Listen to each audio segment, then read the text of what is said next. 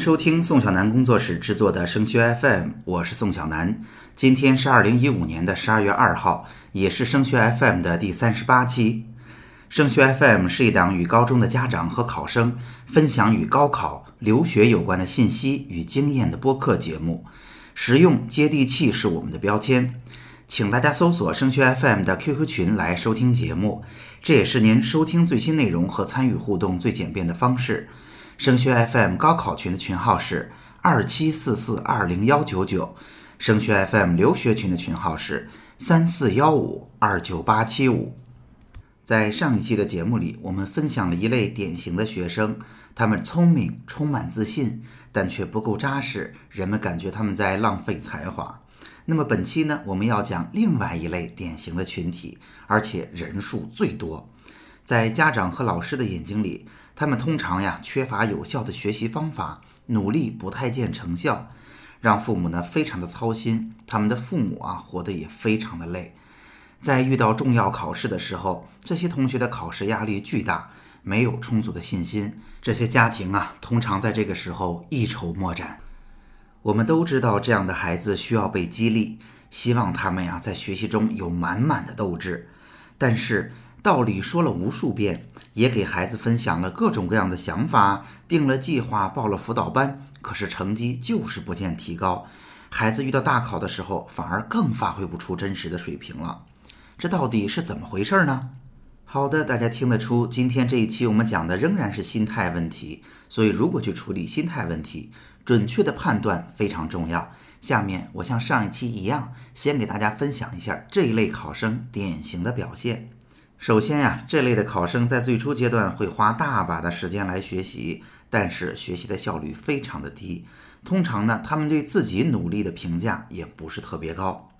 其次，这些同学呀，经常被拿来跟邻居的孩子呀、同事的孩子呀去做比较，但是你会发现，榜样的力量非但没有帮到他，反而让他非常的反感，甚至有孩子会说过这样的话：“你觉得他好，你去给他当妈吧。”再次，这一类的孩子呀，现在很少与家长们做深入的交流，有限的交流呢，也多是在谈学习，尤其是在考试的结果出来之后，他们无奈的要跟父母坐下来分析分析考得不好的原因，我们需要给孩子找找学习的方法，定一定后面的目标，或者干脆很多同学是拒绝交流的，让我们感觉他们非常不听话，人非常的倔。在这个基础上，有些孩子呀拒绝交流很久了，会变得学习的时候坐不住、学不进，容易开小差儿。通常呀，有上面我说到这类情况的同学们，在考试当中也会体验到最大的压力，而且考试的压力会随着高三备考的进行变得越来越大。越重要的考试反而越发挥不好，考前啊还喜欢给自己一大堆的复习任务，到考试的时候还完不成。相信啊，现在在收听节目的您一定在认真的判断自己的孩子是不是属于这类学生。那在真实的咨询当中，几乎这类同学的家长都会直接告诉我，我已经没辙了，宋老师，快告诉我应该怎么办。通常啊，对于高三的家长来说，学生心理的问题通常比学业的问题更加让人措手不及。那首先呀，我先带着大家分析分析出现刚才那些状况到底是怎么回事儿。我先带着大家试图体验一下这些孩子们现在的心理状况。首先呀，他们是真的没有信心，真的不自信。我一直都在跟大家说，甭管现在我们跟孩子是个什么关系，在孩子成长的过程中，父母和老师一直是孩子眼睛里绝对的权威。父母一直觉得我不行，考试的结果又一次一次的打击我，一次一次给了我相同的结论。我现在已经给自己定性了，我就是不行，我是真的没有信心考好。其次呀，来自父母和老师的期待和要求，对于这些孩子来说是一个沉重的负担。有的同学体会到的是，父母对我的爱是有前提条件的，我必须得做到什么样的分数，或者像邻居家的谁谁一样做得那么好，父母才是爱我的，否则父母是不喜欢我的。那也有一部分同学会这么想。父母为我付出了这么多，我还考不好，我真丢人，我真没用。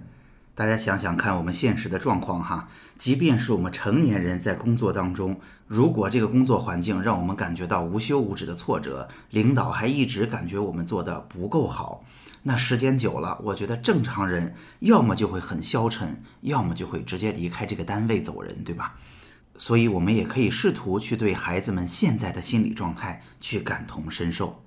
那么在咨询当中，孩子们跟我分享了一下在刚才那些场景下他们真实的心理感受。第一，他们花大把的时间在学习上，主要的目的就是为了不让父母失望。其实啊，他们自己的内心并不知道怎么才能把事情做好，甚至自己都没有信心能够把事情做好。但是只要他们努力了，他们就能够感觉到父母的心里会更欣慰，孩子们的心里呢也会更舒服一些。第二，父母觉得我还不如邻居家的孩子，这一点是让我非常非常伤心的。其实我也非常明白，现在我的成绩可能赶不上邻居家的孩子，赶不上我的同学，赶不上同事家的孩子。但是这话可以别人说，就是不能从我的父母嘴里说出来。甭管遇到了什么样的状况，我都是您的亲儿子、亲女儿啊。这个时候，父母难道不应该是我最坚定的支持者吗？第三，平常我们很少做沟通，只要一沟通就是谈学习。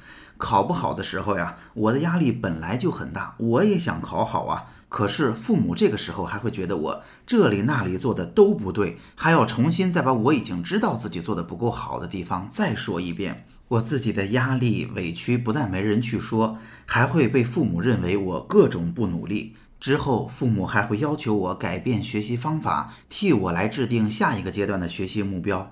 换谁都会心累啊！久而久之，我就坐不住了，因为学习这件事儿没有跟我一丁点的成就感。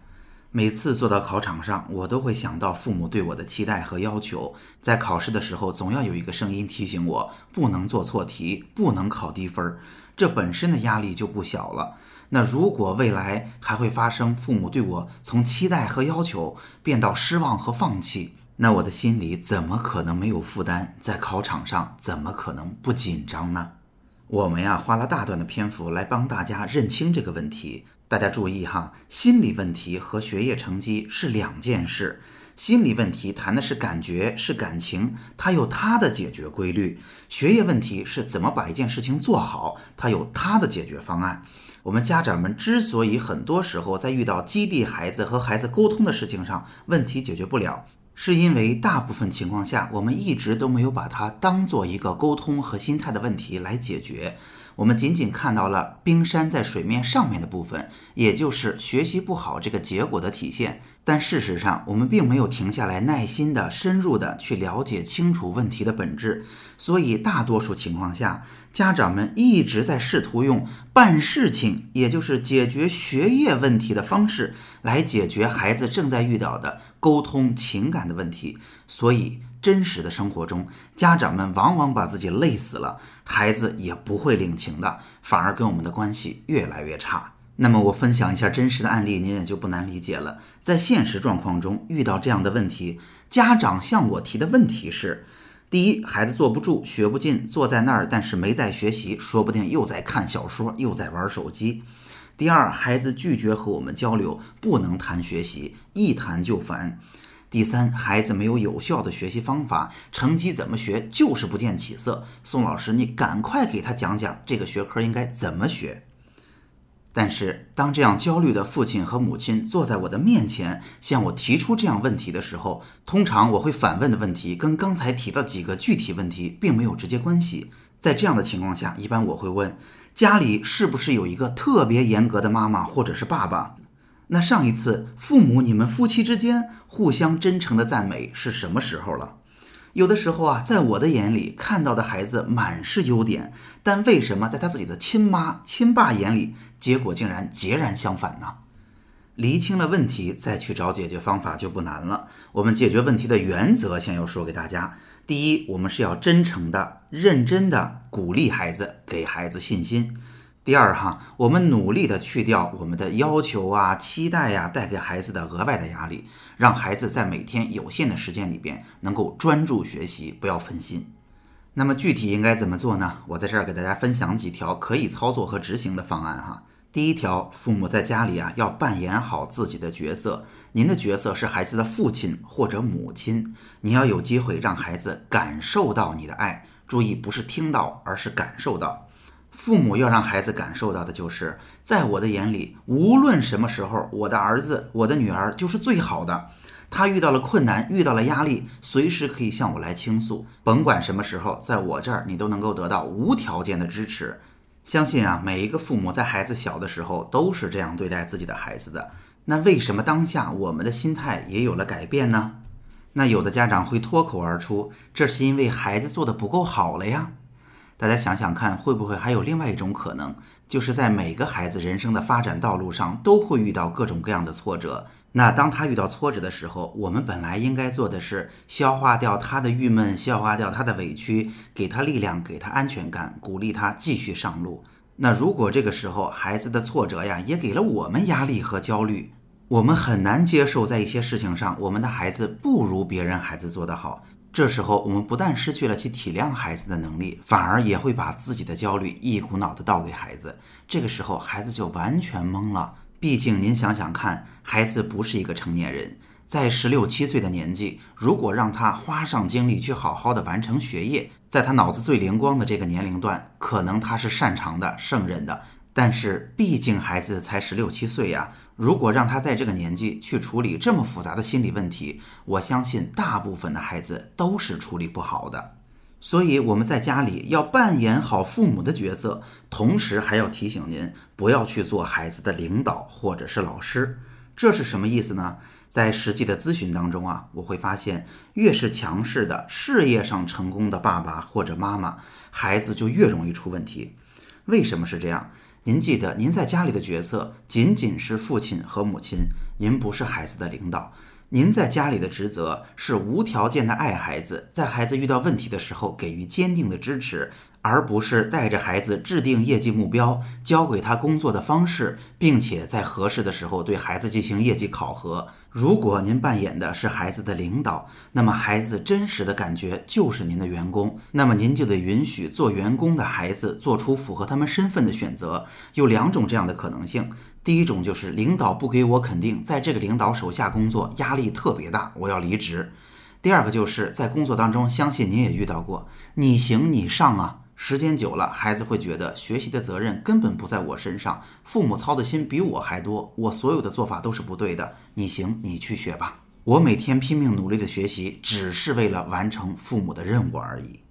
当然，也请您记得不要去做孩子的老师。还是那句话，专业的人解决专业的问题。如果老师跟孩子每天花十四五个小时在学校里，这件事情没能解决好，相信我们解决的没有机会比他们更好了。所以遇到学习上的问题，请您鼓励着自己的孩子去找班主任，去找自己的学科老师去探讨去解决。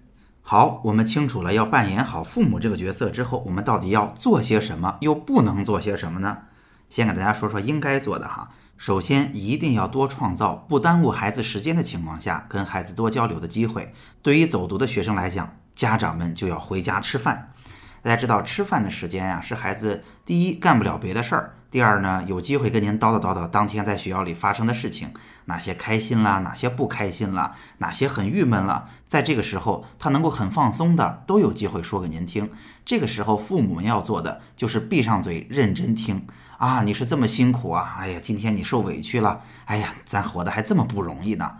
去体谅体谅孩子的心态，这样他就能够放下心里的包袱，继续好好去学习了。其次，相信很多家长啊，现在跟孩子聊天最常问的就是学习。今天又上哪些课了？今天课是不是听懂了？作业是不是做完了呀？如果这么去问，孩子当然不爱听了。那换一个角度，我们可以去问些什么呢？我会建议您多问问孩子的感觉。也就是我们要去关心孩子的感受，比如说今天在学校里过得开不开心啊？哎呦，今天妈妈看到你很疲惫，今天是不是特别累了？学得很辛苦吧？我们擅长的永远不是替他解决学业的问题，而是给他一个更稳定、更踏实的心态。所以刚才我说了，心理的问题要用心理的方法去解决。我们一定要关心孩子的感受。第三，如果您真的憋不住了，一定想要去了解了解孩子在学校里的学习状况是什么样，教给您一个讨巧的方法，不要去做一名老师或者专家，而是做一个提问者。比如今天的物理课上复习了哪一章，我们想了解了解孩子复习的状况怎么样，我们完全可以这么问：最近复习的强度挺高的，妈妈也看到你非常的努力。今天我听谁谁谁他妈妈说。今天物理课上讲的东西可挺难啊。您就可以听听孩子怎么说。如果孩子同样觉得非常困难，您这么去问，孩子会觉得说妈妈真理解我，妈妈也不会责怪我。如果孩子这个时候碰巧他复习的非常好，他没有觉得今天的物理课非常的困难，他把东西都掌握了，他就会非常得意、非常有信心的讲给您听。今天我把这段东西怎么复习的好，我掌握到什么样的程度了？所以这样去提问，远比我们像考核员工一样去落实孩子的学习进度要好得多。那相对应的有哪些不太好的做法？提醒您不要去做呢？一个就是不去关心孩子感觉到什么样，而仅仅凭嘴上说。比如说，我们平常可能不太认可孩子的做法，对孩子也很少称赞。但真正当我们意识到我们这样伤害掉孩子的信心了，我们不靠行动去做，仅仅在语言上表达，孩子你要有信心啊，你一定得有信心啊，这其实是不太合适的。再比如，在孩子压力比较大的时候，我们不去跟孩子共情，不去问孩子：“哎呀，什么事儿让你这么发愁啊？看见这两天状态不太好啊？”不是去这么问，反而在本来就跟孩子很少的沟通当中，直接去告诉孩子：“你别有压力，这有什么好有压力的？当年爸爸妈妈在学习的时候，这根本不当回事儿。而且呀，与前一期我们讲的那一类同学相比，今天提到的这类同学，千万不能用激将法。”如果孩子非常的有信心，只是他不是特别努力，我们完全可以说，我也相信你能做好。但是是骡子是马，拉出来溜溜，我们结果说话。但是对于今天我们提到的特定同学群体而言，他们本来欠缺的就是自信心，所以我们在跟他们的沟通中，尽量不要挑战他们，更多的是给他们扎实的肯定和支持。当然，每次在谈到与心态有关的内容的时候，都是要提醒大家，千万不要着急。任何事情都不是一朝一夕的事，从现在我们开始做，三个月之后一定会有良好的效果。同时呢，在这儿我也愿意给各位考生的爸爸妈妈一点鼓励。如果过去我们不是这么做的，现在我们就可以开始了。刚刚开始的时候啊，孩子都有可能有点不习惯，所以他可能不会给我们一个特别积极的反馈，甚至会觉得。